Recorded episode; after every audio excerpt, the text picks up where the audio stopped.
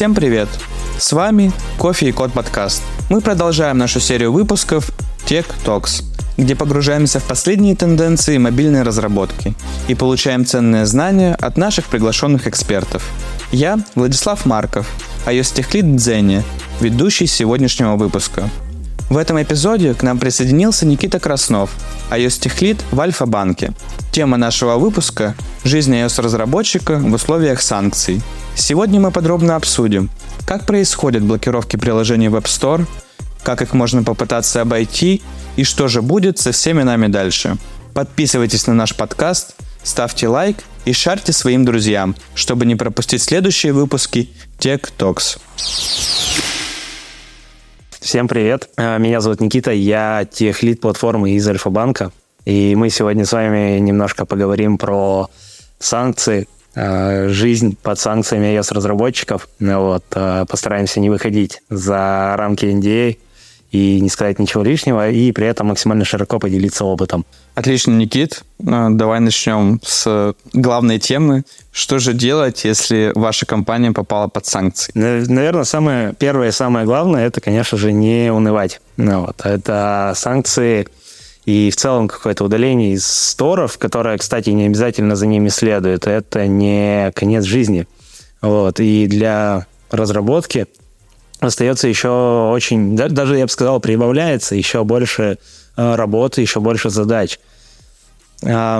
Санкции, они один раз вводятся, да, два раза их ввести сложно, а дальше просто начинается период адаптации, в рамках которого перестраивается вообще все. Ну, скорее всего, так или иначе придется все перестроить, поскольку вся пловая, вся iOS разработка, она завязана на так или иначе сервисы Apple. Да, и если Apple хочет, чтобы вы их сервисами не пользовались, пользоваться ими вам будет крайне и крайне тяжело.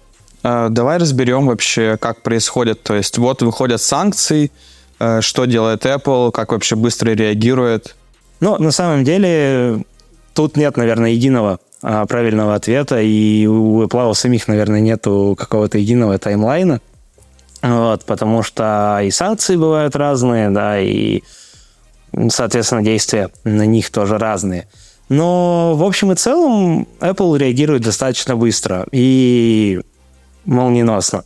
Если а, вы попадаете, например, под а, санкции Apple. И на самом деле санкции это не только те, которые вводятся в отношении там, компании. Они на самом деле могут быть персонально от Apple за нарушение гайдлайнов каких-то. Это тоже можно своего рода называть санкциями. Да, но в общем и целом Apple реагирует достаточно быстро.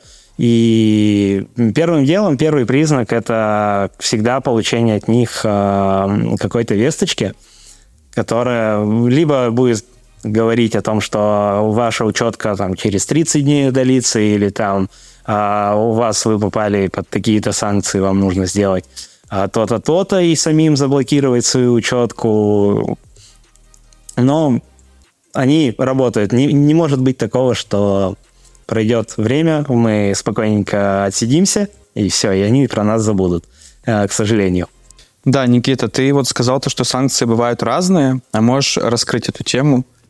Ну, смотри, э, санкции, наверное, в том понимании, в котором э, говорил о них я, это те, под которые попали большинство российских банков и, как следствие, их большинство приложений.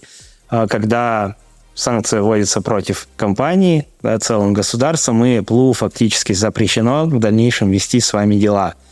И первое, да, что делает Apple, это просто берет и удаляет э, учетки, отзывает все сертификаты, которые э, так или иначе ассоциированы с вашей компанией, и еще пытается найти похожие на самом деле, э, если у вас э, приложение, например, там, на двух разных учетках, и формально санкции введены против только одной, то вторая точно так же, например, может пострадать. А вторая история с санкциями – это, наверное, когда происходит какое-то нарушение их гайдлайнов.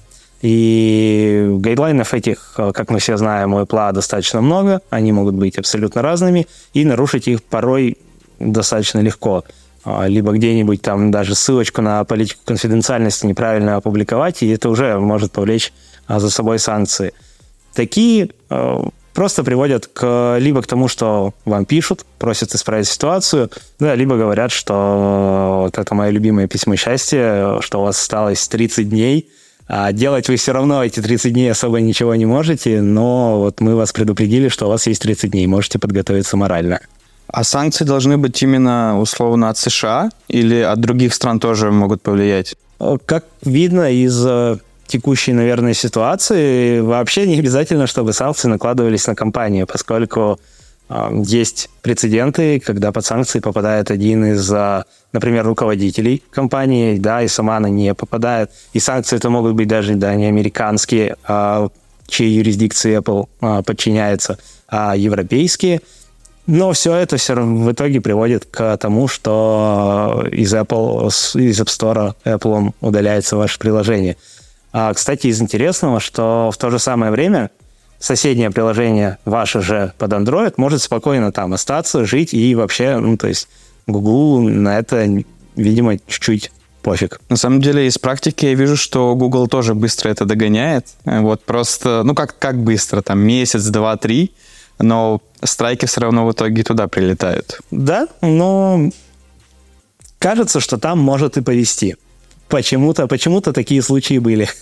Да, Android, наверное, теперь купается в золотых монетах.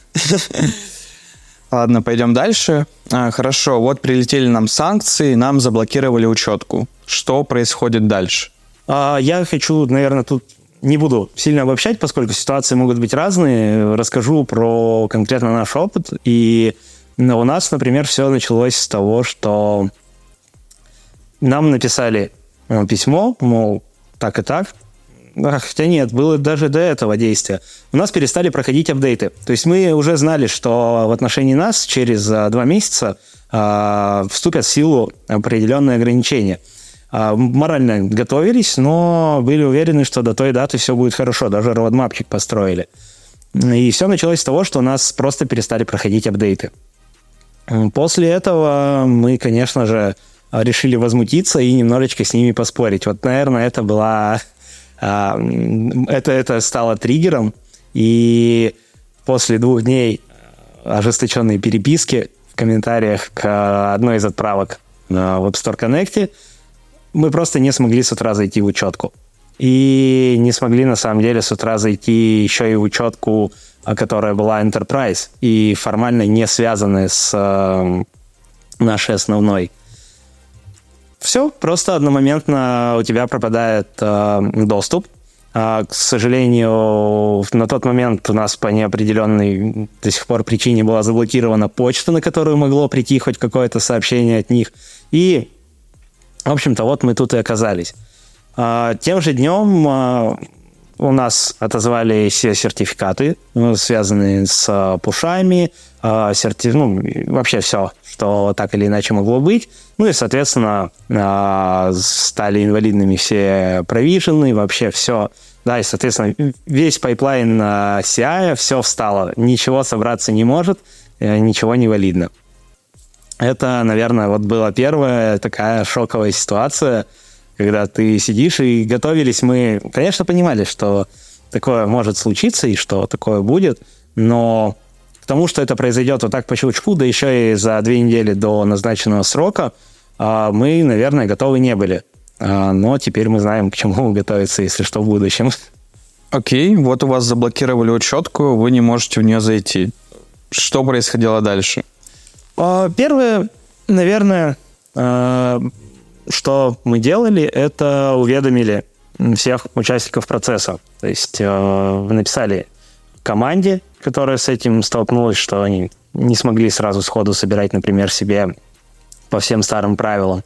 Уведомили, конечно же, тестировщиков, ну, все команды и всех причастных к процессу релиза.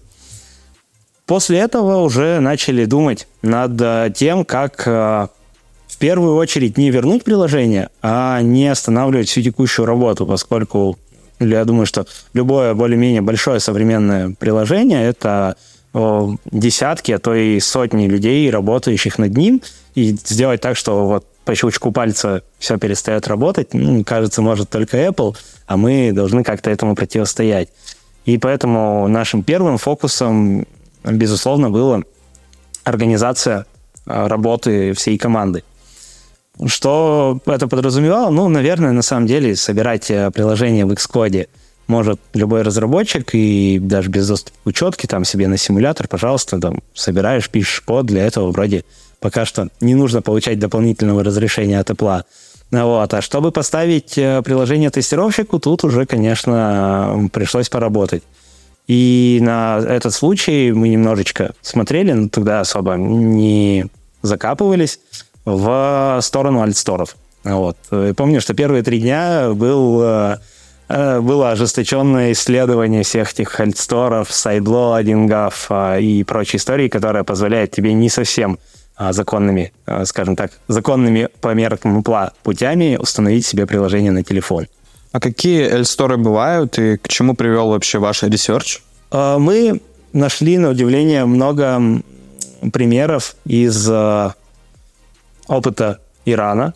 Там санкции достаточно давно, и там существуют магазины приложений, да, альтернативные App Store, в которые можно что-то выложить и какие-то механики – но тогда же мы поняли, что в целом любой AltStore и любое такое распространение через sideloading, оно в любом случае сводится к двум вариантам. Либо это трем, да, либо это идет дистрибуция через ограниченные по времени жизни а, debug ные provision profile ы, либо это идет, соответственно, уже годовалые ad hoc профили, да, из платных учеток, или это идет Enterprise. Вот Enterprise это самая, наверное, классная штука. Не знаю, я до альфы не видел такого активного использования именно Enterprise, а вот в альфе познакомился э, поподробнее. Что такое вообще Enterprise учетка? Это штука, которая вам позволяет устанавливать приложение. Вот вы подписали его, и дальше не нужно добавлять э, никакие UDD девайсов, а, никаких вот этих вот а, извращений с провиженами, с настроек CI и прочего. Вы просто берете, подписываете приложуху, скидываете ипашник и, можно сказать так простыми словами, вы можете поставить себе приложение, и это может сделать любой человек, да, вы можете просто там прислать маме, папе, брату ссылочку на это приложение. Вот э, Enterprise это, конечно, самая классная была бы штука, но к сожалению, Enterprise учетки имеют э, свои ограничения, и в последнее время Apple сильно закрутила гайки, и установить и получить эти Enterprise учетки стало очень-очень сложно. Ну, собственно говоря, Apple просто борется как раз с э, такой штукой, как sideloading, с э, любым распространением приложений вне store а, да, и вот таких штук, а Enterprise изначально все-таки задумывался как э, способ распространения приложений внутри компании на ограниченное число людей. Вот это было бы, конечно, идеально. Но ни один Alt с этим не работает, опять же, в силу, наверное, того, что получить эти самые учетки достаточно сложно.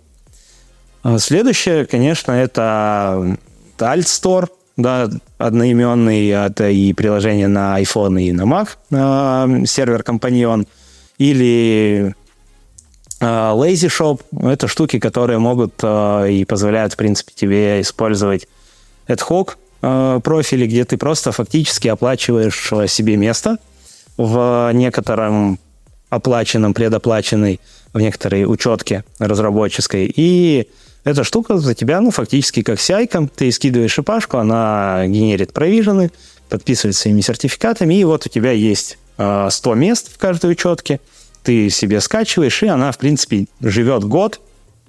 Пожалуйста, без э, особых проблем.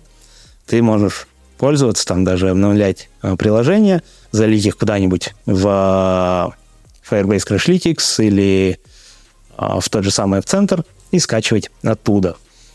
Ну и третий, наверное, вариант – это одна из, один из форматов работы этих самых эльсторов, когда, наверное, такой самый распространенный среди людей, которые любят пользоваться всякими приложениями, которые просто хотят скачивать что-то там платное за бесплатно, где-нибудь нашли там декрипченную пашку, э, когда приложение, то бишь Altstore, какой-нибудь сервер-компаньон от вашего имени идет в девелопер Apple.com, э, генерит разработческий сертификат, разработческий Provision профиль, подписывает им э, вашу ипашечку и, пожалуйста, устанавливает вам приложение как по проводу, так и без провода. Есть они сейчас и с автоматической синхронизацией, чтобы вам не приходилось постоянно там подсоединяться, какие-то кнопочки нажимать. И просто берет, загружает. Но, конечно, у такого способа есть э, одно весомое ограничение. Это, ну, во-первых, отсутствие всех э, фичей, которые Apple предоставляет только верифицированным разработчикам, у которых оплачена учетка, там всякие пуши и прочее.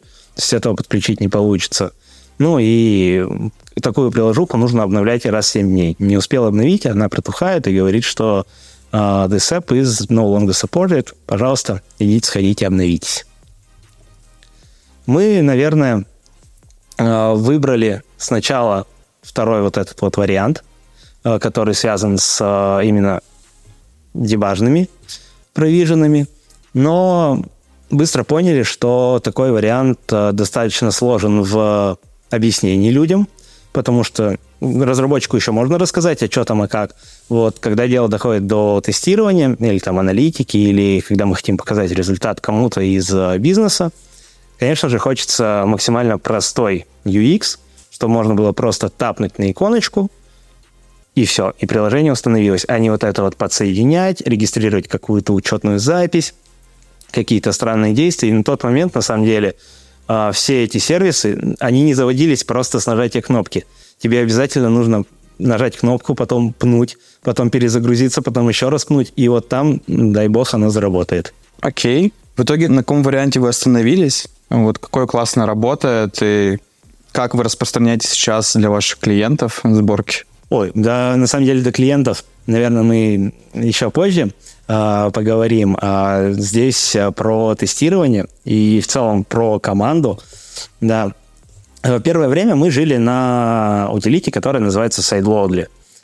Это достаточно классно, и на тот момент еще был молодой проект, сейчас он, соответственно, уже на как минимум на полтора года старше. Э, это штука, которая позволяет, э, на самом деле, вот эту всю историю автоматизировать и поддерживает в том числе платные аккаунты, да, может переподписать адхоковским провиженом, и в целом весь ее вся ее механика работы заточена просто на переподписях приложений, на переподписи ипашников. А собрать ипашник, э, как оказалось, можно и без провижена, да, мы немножко покопали. А, в принципе, вот эта вся упаковка и подпись – это итоговый шаг любой сборки, но можно спокойненько этот шаг, если пофейлился, пойти в дирайв-дату, забрать все данные, а, сжать их, переименовать архивчик в IPA и закинуть в эту программу. Дальше вводим логин, пароль, это учетки Apple ID, и случается магия. И таким образом нам удалось э, достаточно быстро восстановить работоспособность э, как нашего CI, так и в целом про всего процесса. Однако понадобилось написать не одну инструкцию и провести парочку воркшопов о том, как пользоваться этой утилитой и еще сделать отдельный прямо туториал, что делать, если вы словили такую-то ошибку.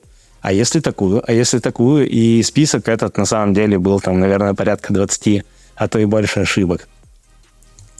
Еще из интересного вспомнил, что на тот момент, когда вот мы ее прям активно внедрили, у нее был очень забавный баг. Иногда приходилось а, нажать, для того, чтобы установка пошла, нужно было нажать кнопку install ровно 21 раз. И обнаружили мы это совершенно случайно, сначала не верили, но действительно, да, 21 раз нажимаешь, почему-то оно начинает ставиться на 22-й. А, вот какая-то такая магия. Отлично. Ну, получается, вы научились раскатывать это все на команды, чтобы не останавливать разработку и жить так же, как жили дальше. А что же с юзерами? Как им доставлять это приложение, ваши новые версии, релизы? Ох, с юзерами изначальный план на самом деле был э, достаточно прост. Это взять Enterprise э, учетку, Enterprise сертификат, подписать и распространять приложение. Ну, грубо говоря, как э, делают на андроиде, высылают просто APK-шку, да, которую можно скачать там с сайта, пожалуйста, и чтобы э, каждый ее мог поставить. Но, как я уже сказал, нам, к сожалению, этот enterprise аккаунт заблокировали. И, конечно же, мы ну, начали думать, а что мы с этим, в принципе, можем сделать. А, как показывал э, опыт, практика, что в целом можно просто взять и, в принципе, от э, чужого имени выложить э, приложение в Store. А, кажется, к моменту, когда мы начали это обсуждать, а, коллеги из одного из банков, попавших под санкции первым, уже успешно провели такую операцию, и в целом кажется, что а, путь был достаточно понятен. Вроде просто берем приложение и пытаемся его отправить в стор. Но тут все, конечно же, не так просто, потому что ну, Apple-то тоже не дураки, они не хотят, чтобы мы второй раз выкладывали что-то, да еще и что-то запрещенное. Поэтому первым делом мы начали, ну, наверное, да, первый раз мы просто попробовали отправить. А, конечно же, ничего из этого хорошего не получилось, мы просто не прошли даже первый этап. Соответственно, словили reject с а, небезызвестным пунктом 4.3 дизайн спам. После этого начались долгие дни груминга, когда мы пытались рассмотреть разные варианты того, что можно делать, как технически, так и с точки зрения там, каких-то текстов, э, маркетинговых материалов э, и прочей истории. И э, в какой-то момент мы поняли, что настолько уже глубоко закопались, что может быть проще даже написать свое новое приложение. В итоге первая версия Альфа Мобайла которая называлась «Деньги пришли», попала в store 6 э, августа 2022 года. Да, а Альфа Мобайл оригинальный был удален из store а, если мне не изменяет память, где-то в районе 16 апреля. Соответственно, чуть больше четырех месяцев понадобилось нам на то, чтобы э, сделать из э, старого приложения новое приложение, но при этом не меняя а, никакие внутренности, а сделать для него, ну, скорее, правильнее сказать, новую обертку. Я знаю, что у Apple есть некоторые механизмы, которые помогают находить такие штуки, и вот э, все ли это еще работает? А, на самом деле, конечно, нет. Э, Apple тоже учатся, но тут важно э, сказать, что у Apple, ну, я практически уверен, да, это, конечно, гипотеза, но у Apple нету цели прям вот не пускать там российские банки или там какие-то российские компании в App Store. Они скорее борются с с прочей нелегальной, с нелегальными приложениями типа казино, э, там и прочих запрещенных э, во многих странах мира э, сферах приложений. И механизмы-то эти у них достаточно давно есть. И сейчас, э, когда любое вот приложение такое, которое Apple не хочет, чтобы было в сторе пытается пройти. Это все работают а, уже проверенные, я уверен, годами механизмы, а, которые, ну, потихоньку совершенствуются, но без цели там, вот мы сейчас российские там приложения как запрячем, и они не смогут выйти. Первый, на, на самом деле, первый релиз мы, наверное, реализовали процентов 10 из того технического, что мы нагрумили, как можно вообще изменять приложение, что можно там с ним такого делать. Почему? Ну, просто потому, что мы поняли, что, кажется, этого будет достаточно. И отправили, все прошло на удивление легко. Мы даже сами не ожидали. Но первое приложение прожило в истории недолго. Всего лишь, а, по-моему, 8 или 9 дней. А за, в принципе, этим последовало то самое письмо счастья – о том, что, уважаемый разработчик, э, нам кажется, что вы нарушаете наши гайдлайны, пожалуйста, э, мы просим вас покинуть нашу площадку в течение 30 дней. Но только менее, наверное, дружелюбно, чем я это сейчас сказал. И тогда мы поняли, что хорошо, 10% наши сработали, надо, наверное, продолжать и эту историю развивать. К тому моменту, здесь можно поговорить, наверное, более технически – к тому моменту мы э, уже э, были достаточно готовы к тому, чтобы как угодно э, наше приложение мутировать за счет, э, конечно же, и хорошей, хорошего, хорошей зрелости, наверное, модульности нашего проекта, э, наличия большого количества автоматизаций, э, конфигураций и прочего. Но, конечно, мы столкнулись с тем, что никогда не думали, что нам придется поменять, например, название приложения. Да и не один раз, а дважды. Или поменять иконки. И то, что мы раньше делали руками, что казалось, ну, типа, там, раз в год можно зайти и что-то обновить, там, тыкнуть какие-то вялки, понятно стало, что это нужно все автоматизировать.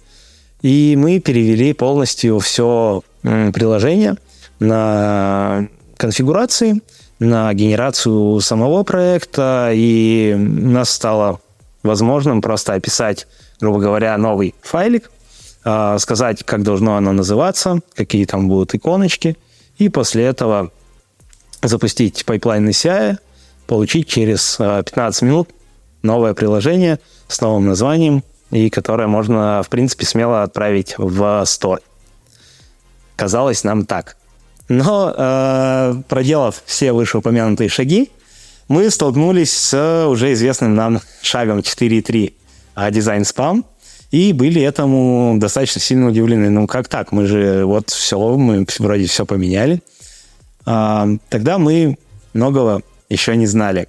И с тех пор э, попробовали там а, несколько еще попыток, и все они приводили тому же самому 4.3 дизайн спам. Тогда мы поняли, что, наверное, а, простого изменения иконок, картинок для механизмов, суровых механизмов Apple, это, этого мало.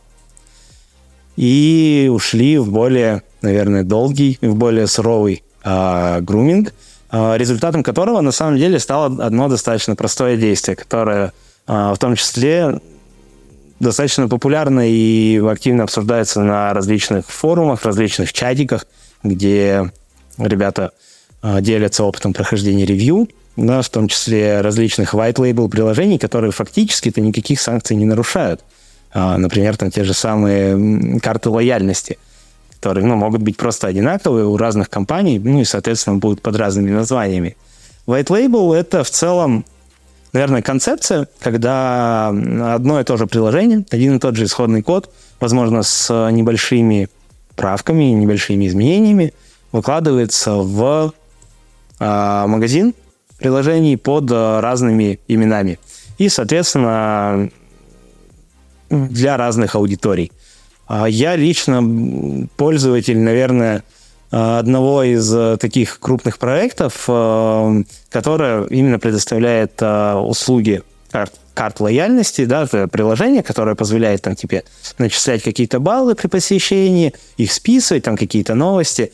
И это все одно и то же на самом деле приложение, которое по-разному называется, выложено как бы от разных компаний, но код-то там один и тот же, и это я точно знаю, просто посмотря на, собственно говоря, само приложение, да, и уже, наверное, таким более профессиональным взглядом видно, что это одно и то же. И мы, на самом деле, вот с, посидев немножко тоже в чатиках а, с ребятами, которые занимаются релизами white label приложений, а, поняли один очень важный момент, который до этого упускали, что Apple-то видят, на самом деле, не только то приложение, которое мы им отправляем на ревью, да, эти тексты.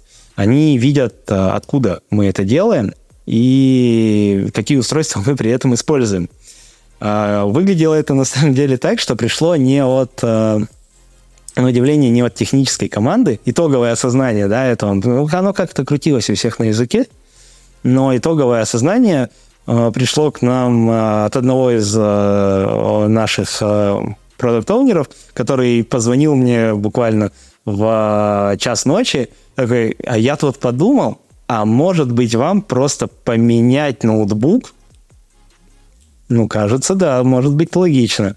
И следующее приложение э, Альфы э, с э, немножко завирусившимся котиком, который потом стал или до, или после, не знаю, а который стал таким у нас внутренним даже логотипом наших приложений а, вышло буквально, наверное, через пару недель после этого. И действие действительно было простое. Мы просто поменяли ноутбук, на котором собирали.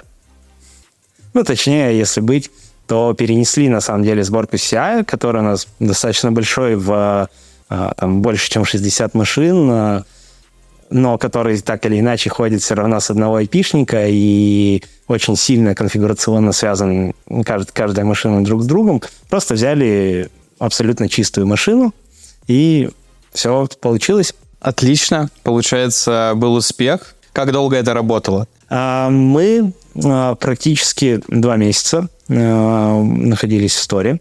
И, как мне кажется, это довольно хороший результат, да, сравнивая его с целом по, наверное, сейчас App Store.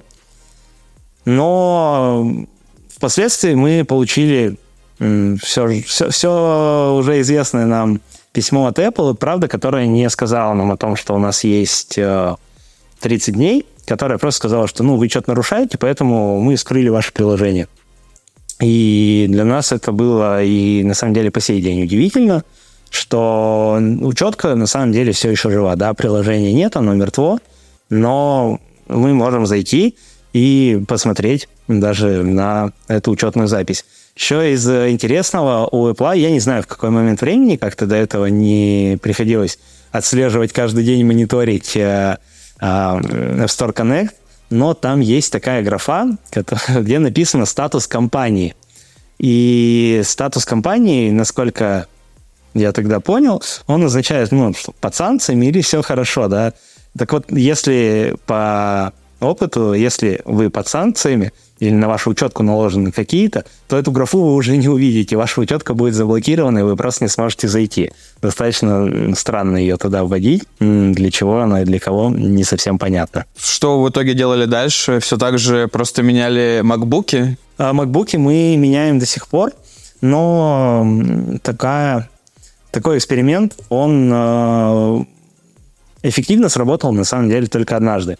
Тут, наверное, важно поговорить про то, что в целом мы узнали про процесс э, ревью, про прохождение в Store, потому что ну, надо знать э, человека, с кем ты работаешь. Как говорится, знай врага в лицо, хотя Apple нам абсолютно точно не враги.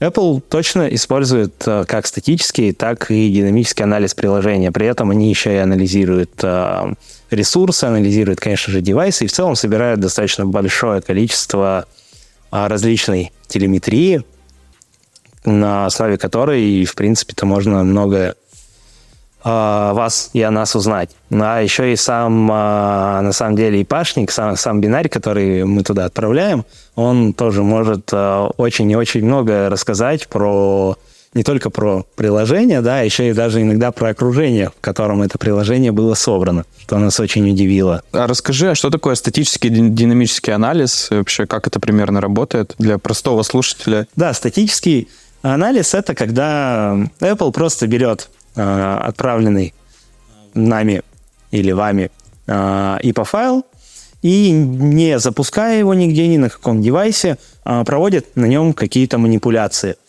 а, что можно таким образом на самом деле выяснить? Ну, первое, это вот если взять и открыть, например, а, два IPA-файла, а IPA-файл это в целом обычный зипник, можно переименовать, э, поменять расширение с IPA на zip, разархивировать, и мы получим, а, в принципе, всю структуру внутреннего каталога приложения.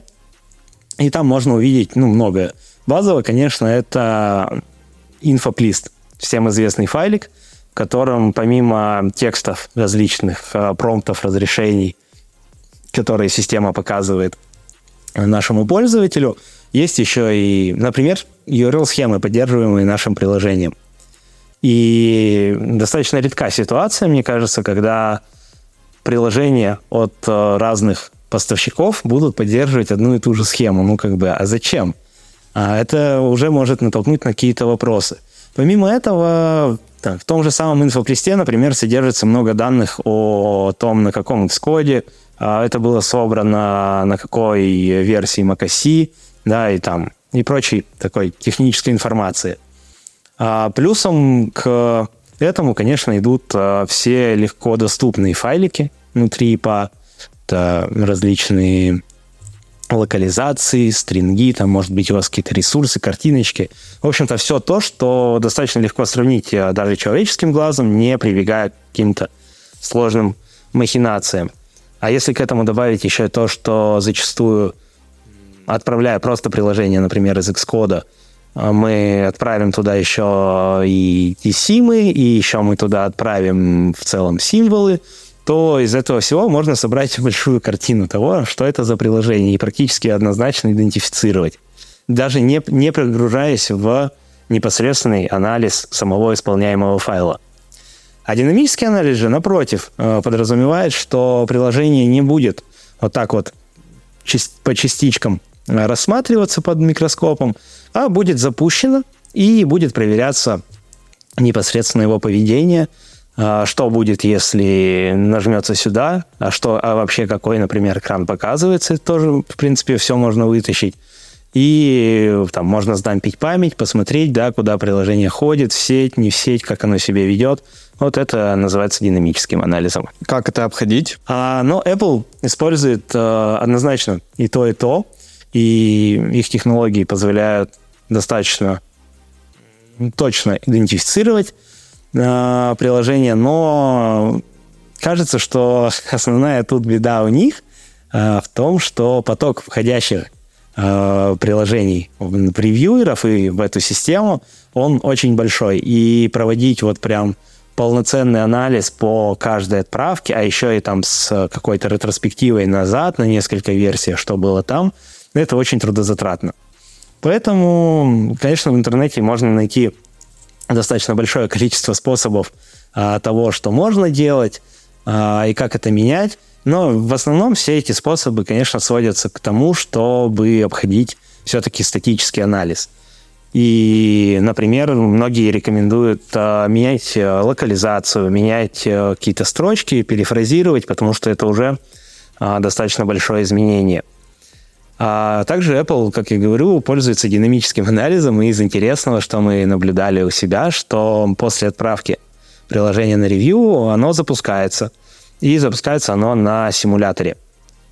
Запускается оно на симуляторе и некой, ну, скорее всего, это какой-то тоже CI, да, может быть, какой-то бот, а, пытается найти всякие кнопочки, лихорадочно на них нажимает. Это такой прям манки-тест получается, а, в, которого, в рамках которого у нас, например, в поле для ввода номера телефона вводились а, строчки по тысяче, по две тысячи символов, ну и, видимо, просто проверялось, что там будет а, происходить. Причем зачастую, мне кажется, они это делают не с целью все-таки какого-то обнаружения фрода, а скорее с, с целью проверки того, а ну, приложение вообще не крашится, да, как оно обрабатывает. Ну и, конечно, фрод тоже легко заметить, если э, при вводе такого количества данных приложения что-то лихорадочно начинает отправлять на сервер, да, возможно, как бы это первый флажок о том, что какие-то данные могут быть сворованы.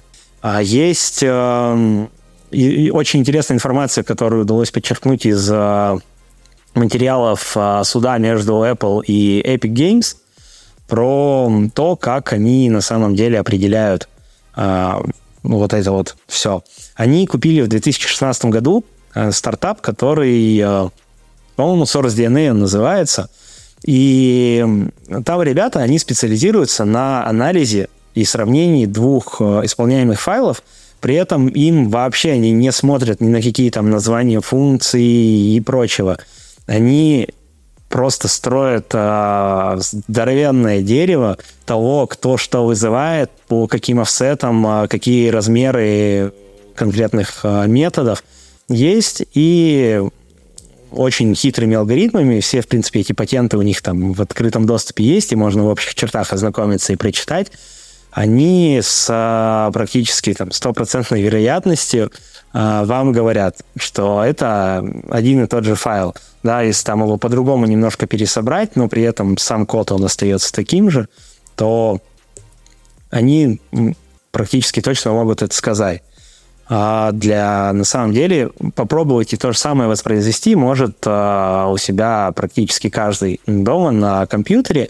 Для этого есть а, утилиты, которые позволяют сначала получить этот граф в том или ином виде, например, Hopper диsassembler или ну, чуть более продвинутая там IDA, э, который, в который можно загрузить любой бинарь, да, взять для сравнения, например, э, UIKit, залить его туда, и экспортнуть в формате BinDiv.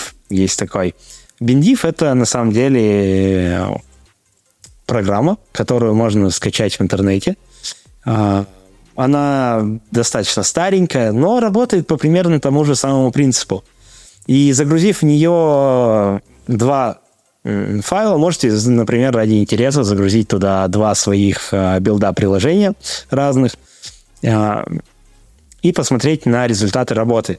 Так вот, в результатах работы э, программа вам покажет, какое количество функций у вас вообще один в один совпадают, да, какие отличаются совсем немного, и вы можете это сравнить с тем, а что действительно вы поменяли в коде. Как правило, эти результаты, они действительно соотносятся с тем, что мы видим, и хоть и получающийся итоговый бинарь он кажется нам абсолютно другим, мы что, вот это все поменяли, вот тут что-то попереименовали, тут картиночки какие-то добавили. Но такие утилиты, они тверды в своем решении и говорят, нет, это одно и то же приложение, и мы в этом уверены там с вероятностью 97%. Но достаточно интересная вещь, э, в которую э, очень интересно закапываться, и по которой мало информации в интернете, это уже такой больше какой-то реверс-инжиниринг, какая-то безопасность. То, с чем в целом iOS-разработчики, наверное, сталкиваются мало в повседневной жизни, но никогда не знаешь, когда это станет а, essential скиллом для твоей работы. Если говорить еще про то, что рекомендуется в целом в интернете, наверное, первое – что, на что можно натолкнуться, это, конечно же, обфускация кода. Самое такое, наверное, больше знакомое а, коллегам из других языков, из других систем, потому что в iOS в целом а, редко встречается, чтобы кто-то брал и обфусцировал свой код.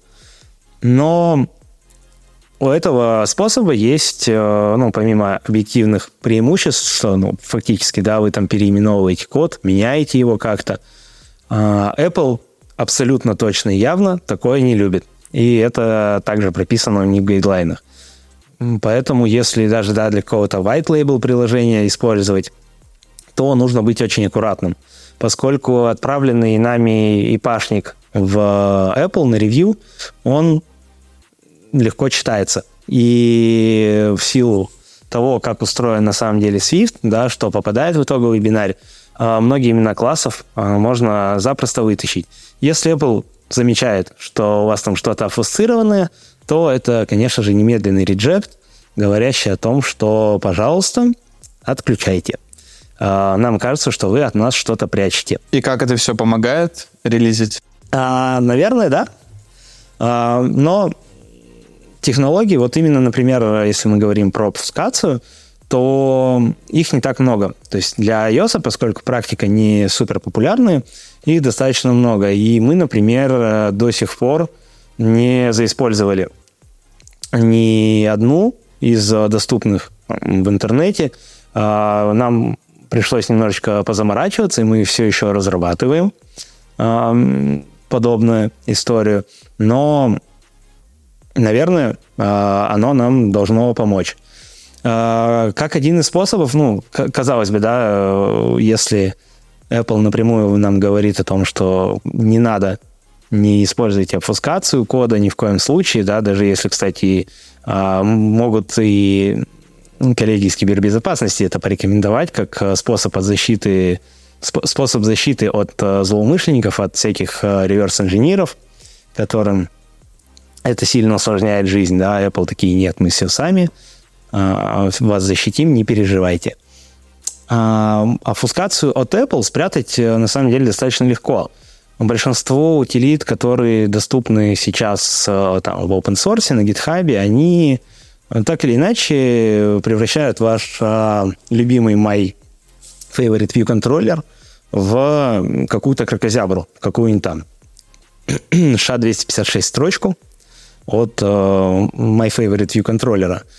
Но вам же не обязательно превращать это в кракозябру. Можно просто назвать это не My Favorite View Controller, а что-нибудь по ios какой-нибудь uh, Core Data View Model Mapper, uh, что-нибудь еще.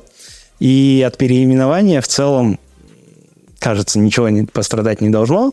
Но вот с точки зрения стороннего наблюдателя, коим Apple будет являться в этой ситуации, конечно же, это не будет выглядеть как явная пускация, и шансов получить реджект станет гораздо меньше. А как долго живут приложения вот после релиза? И что на это влияет? О, это загадка, которую, наверное, пока что мы не разгадали. А, есть э, опыт, да, от э, коллег также в App Store, которые живут уже достаточно давно.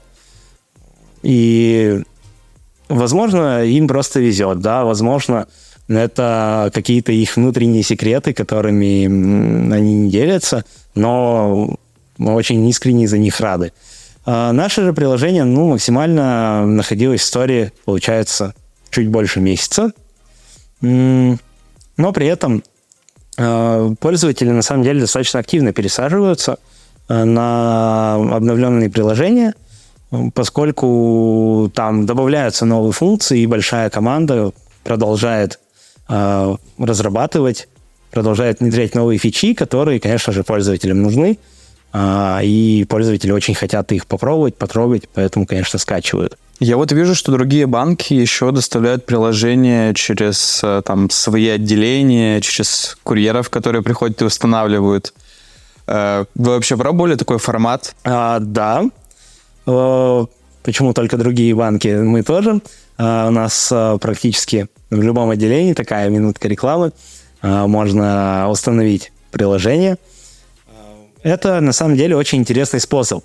И наверное, будет очень интересно послушать, как оно работает. Я думаю, что многие, особенно вот в те первые недели, когда приложения крупных банков стали пропадать из стора, видели сотни статей по всему интернету о том, что скачайте iMazing, и там вы сможете в случае обновления телефона или если у вас грузится приложение, э, его восстановить, нажать на кнопочку, и все будет работать.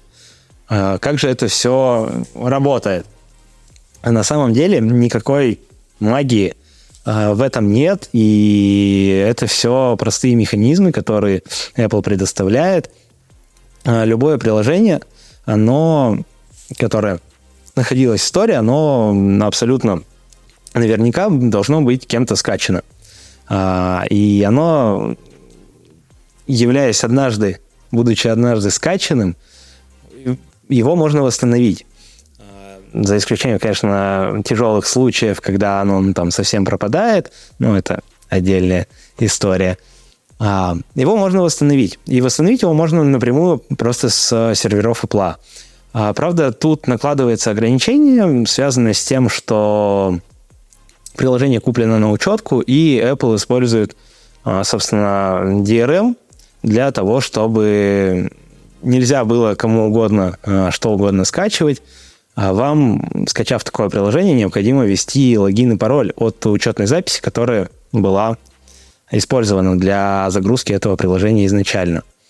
И в целом это хорошо работает в случае с iMazing, потому что вы с большой долей вероятности просто входите в свою же учетную запись. Ну, а в случае распространения приложения через отделение, ну, если вы придете, то вам а, просто введут данные от а, учетной записи, которая была специально для этого создана, и в целом все пройдет по той же самой механике, как и в случае с iMazing.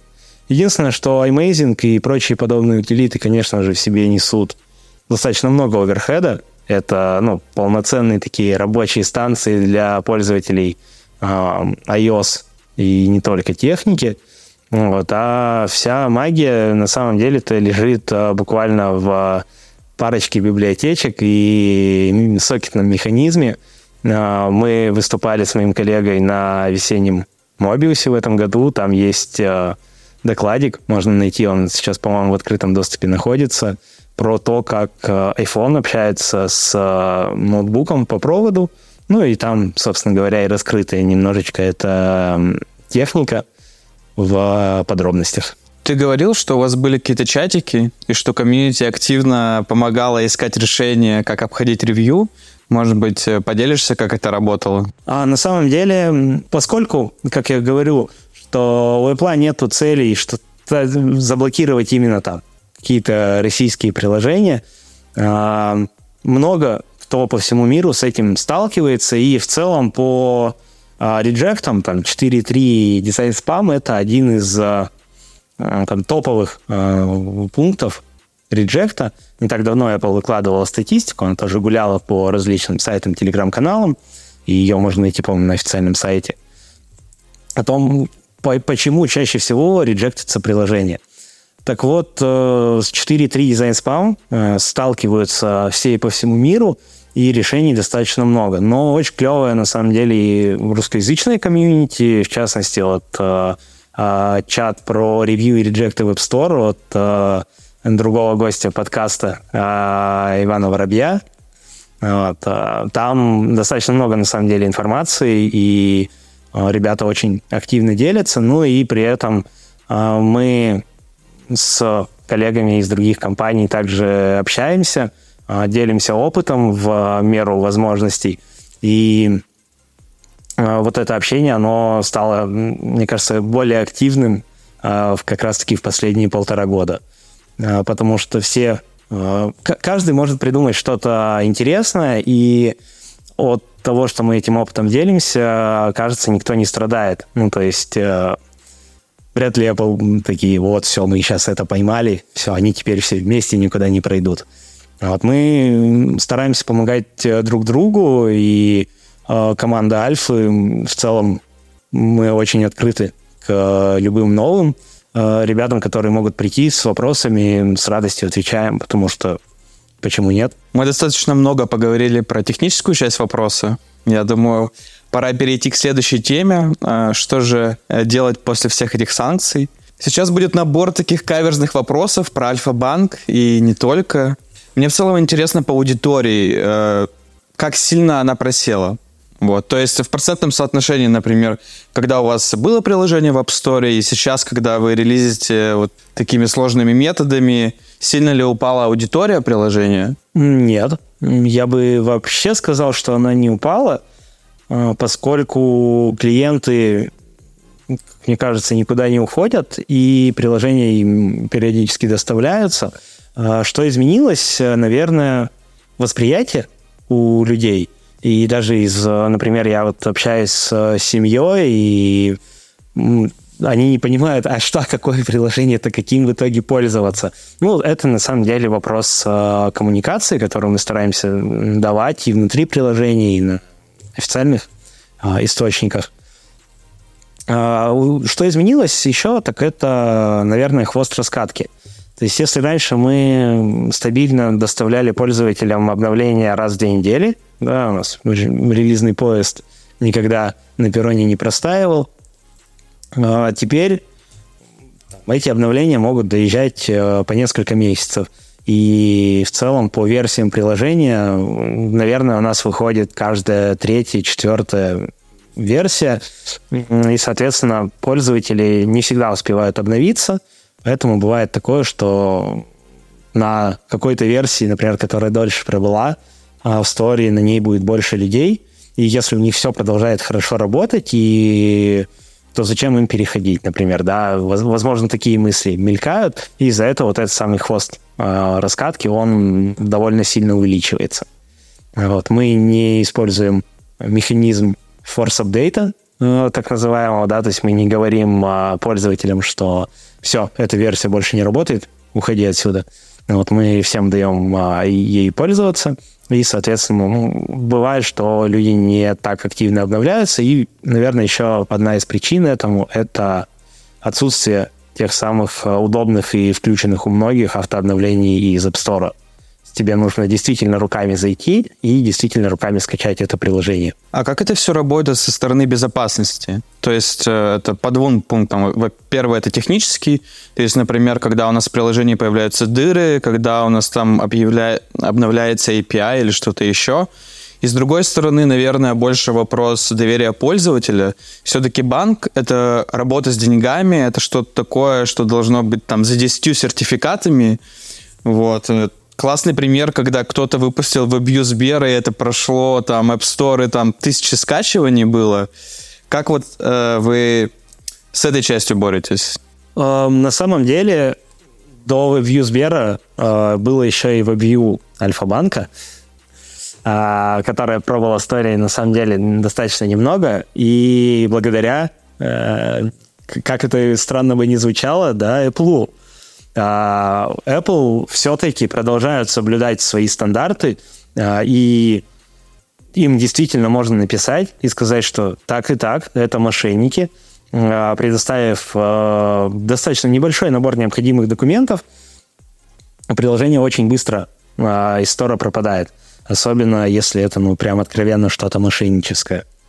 Вопрос доверия клиентов наверное, должен решаться коммуникацией в первую очередь, коммуникацией из официальных источников, и мы просто завешиваем а, информацию внутри приложения старого, плюс а, настраиваются, конечно же, все чат-боты в службе поддержки, и операторы службы поддержки также в курсе подтверждают. Ну, в принципе, кажется, что а, проблем с доверием а, к настоящим приложениям нет. Ну и а, такое сугубо, наверное, мое ощущение, уже, возможно, это тоже какое-то профессиональное искажение, но ты видишь, когда ты заходишь в настоящее приложение банковское, да, и любое, любое другое качественное и большое, или когда ты заходишь в какую-то болванку, да, потому как отрисованы элементы, как сделана анимация, какие подходы там к дизайну, к тому же как, как вообще это все происходит.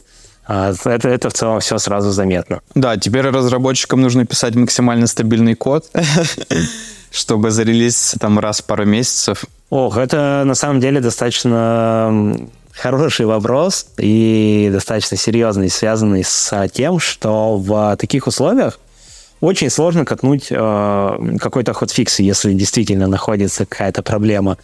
И баги могут э, действительно жить там по несколько версий у пользователя. Хуже всего, конечно же, когда происходит какой-то краш, и краш по нашей вине.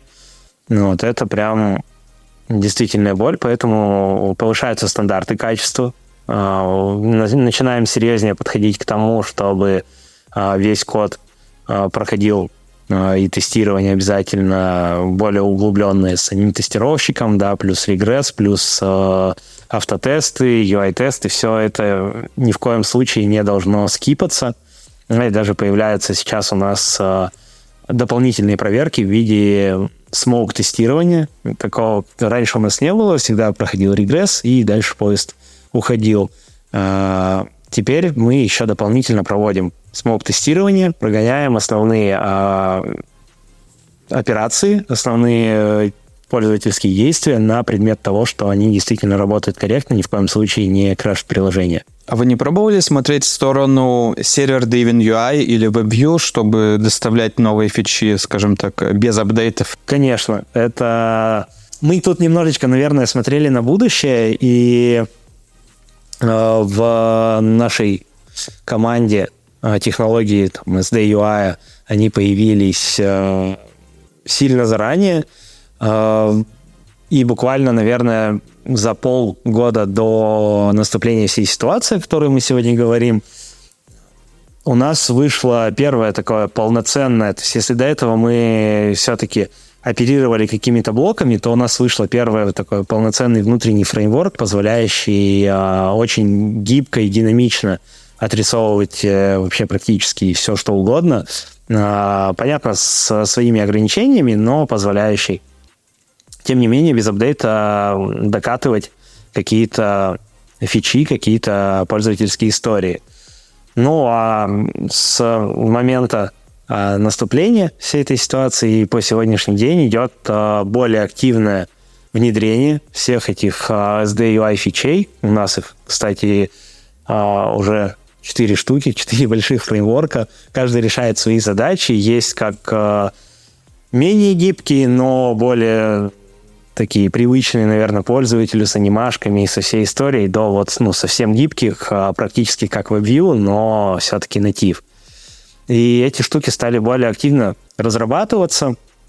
Э, и каждый у нас практически сейчас разработчик имеет э, опыт работы с одним, как минимум, из наших фреймворков. И это один, кстати, из способов и один из ответов на вопрос, а что делать, э, собственно, после, да, вот попали под санкции. Развивать SDUI. И это классная штука. В целом, от Альфы есть большое количество статей на Хабре и там, на конференциях, а у нас активно тоже ребята выступают, рассказывают, делятся опытом, поскольку большая команда, конечно же, разрабатывает э, достаточно быстро и много и качественно. Вот этим опытом тоже делимся периодически. А поэтому это один из вариантов, что делать дальше. А, конечно, выкатить э, какие-то такие фичи, но со своими, к сожалению, ограничениями. Давай я сейчас расскажу одну небольшую полностью выдуманную историю, и на ее основе задам тебе несколько острых вопросов. В одном банке менеджмент послушал все эти приколы с раскаткой приложений через там отделение или через э, какие-то веб и решил, что мобильная разработка ему не нужна. И, и разработчики расстроились, и команду распустили.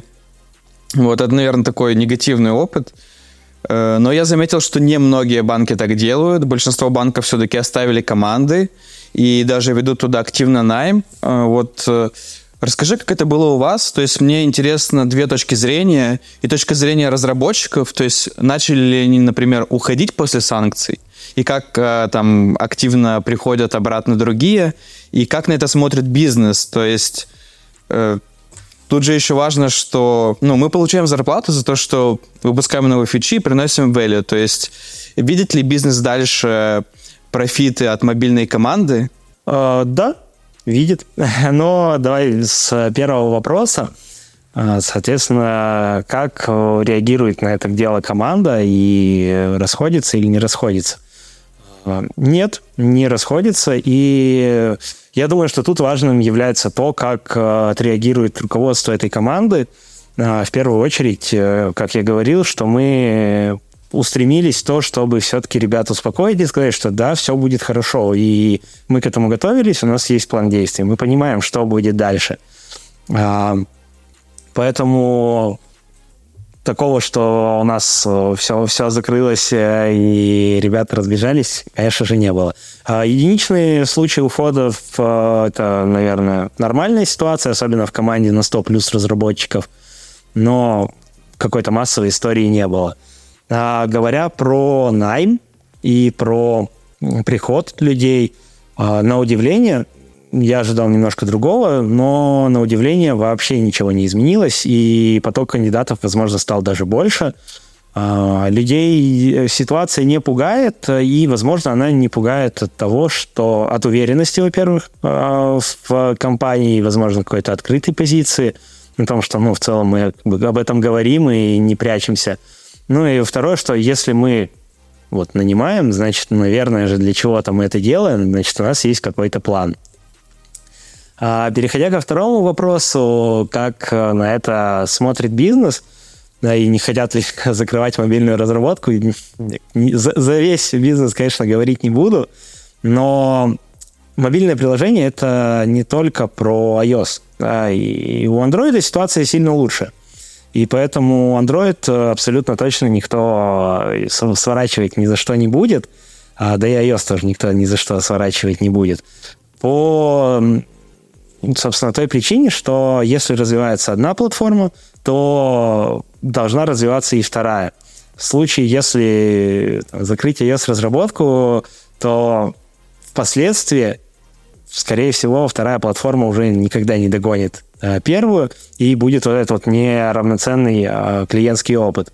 Но, как мы вот сегодня весь разговор говорим, есть э, способы жить дальше, есть возможности выхода, достав- доставки а, этих самых обновлений и, соответственно, какой-то value до пользователей. А, пользователи сами хотят, чтобы до них это value доставляли, и приложения они обновляют, и мы это видим. Поэтому какого-то смысла в закрытии всей ее с разработки, ну, конечно же, нет. И скажу больше, речи об этом у нас никогда и не велось. А другой вопрос, что действительно сместился немного фокус.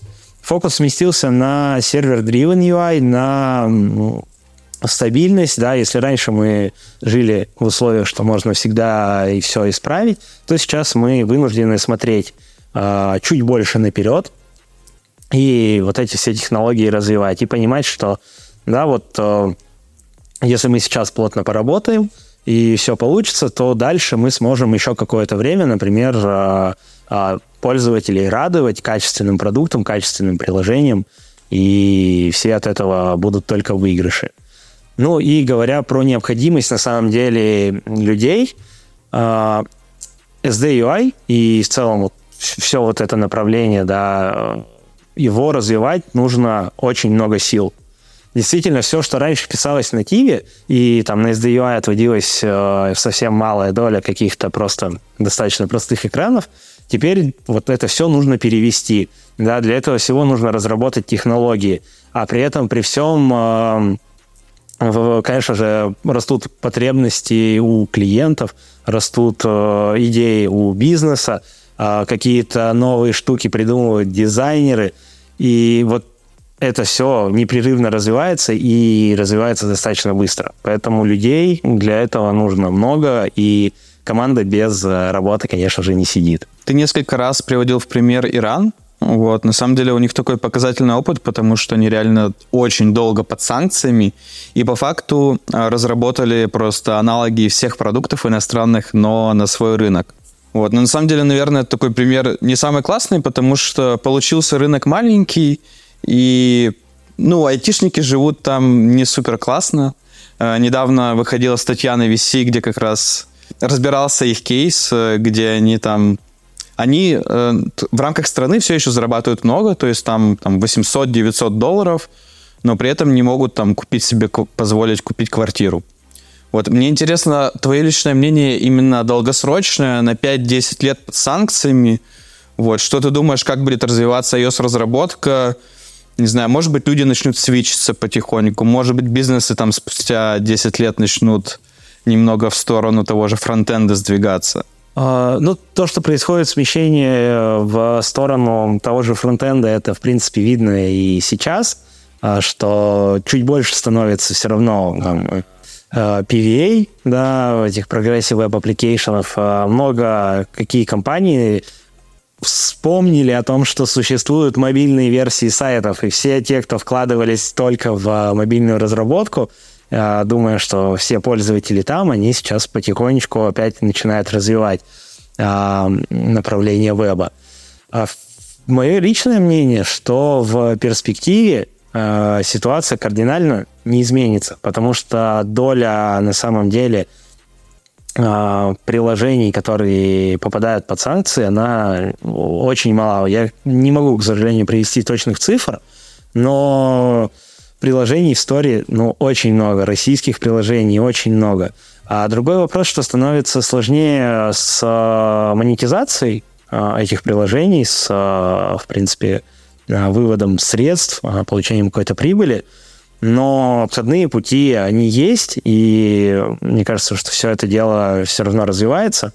Да, создаются новые приложения, какие-то приложения переводятся в а, юрисдикции других государств, но, но в целом iOS-разработка продолжает жить.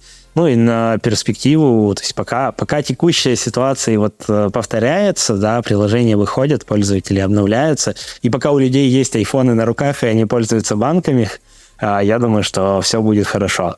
А, Все-таки технологии не стоят на месте, и мы тоже не стоим, пытаемся за ними поспевать, что-то менять, как-то адаптироваться к ситуации. Никита, спасибо большое за твою откровенность, потому что на самом деле тема санкций, она во многих компаниях является табу, и на многие вопросы, которые я помечал острыми, если кому-то кажется, что они не острые, то поверьте мне, публично на них э, почти никто не готов отвечать.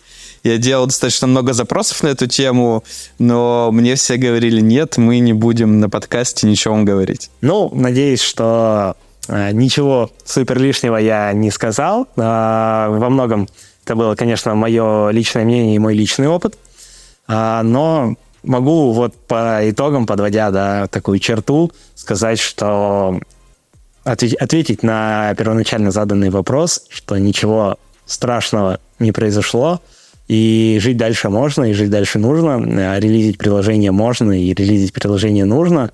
И для всего этого есть шансы, варианты и способы. Вот, спасибо всем, кто был с нами. А, был рад сегодня поделиться этой информацией. И огромное всем удачи и пока. Спасибо, что дослушали наш выпуск. В комментариях к выпуску на нашем канале пишите, какую технологию нам стоит разобрать в следующий раз. С вами были ведущий Владислав Марков и наш гость Никита Краснов. До новых встреч!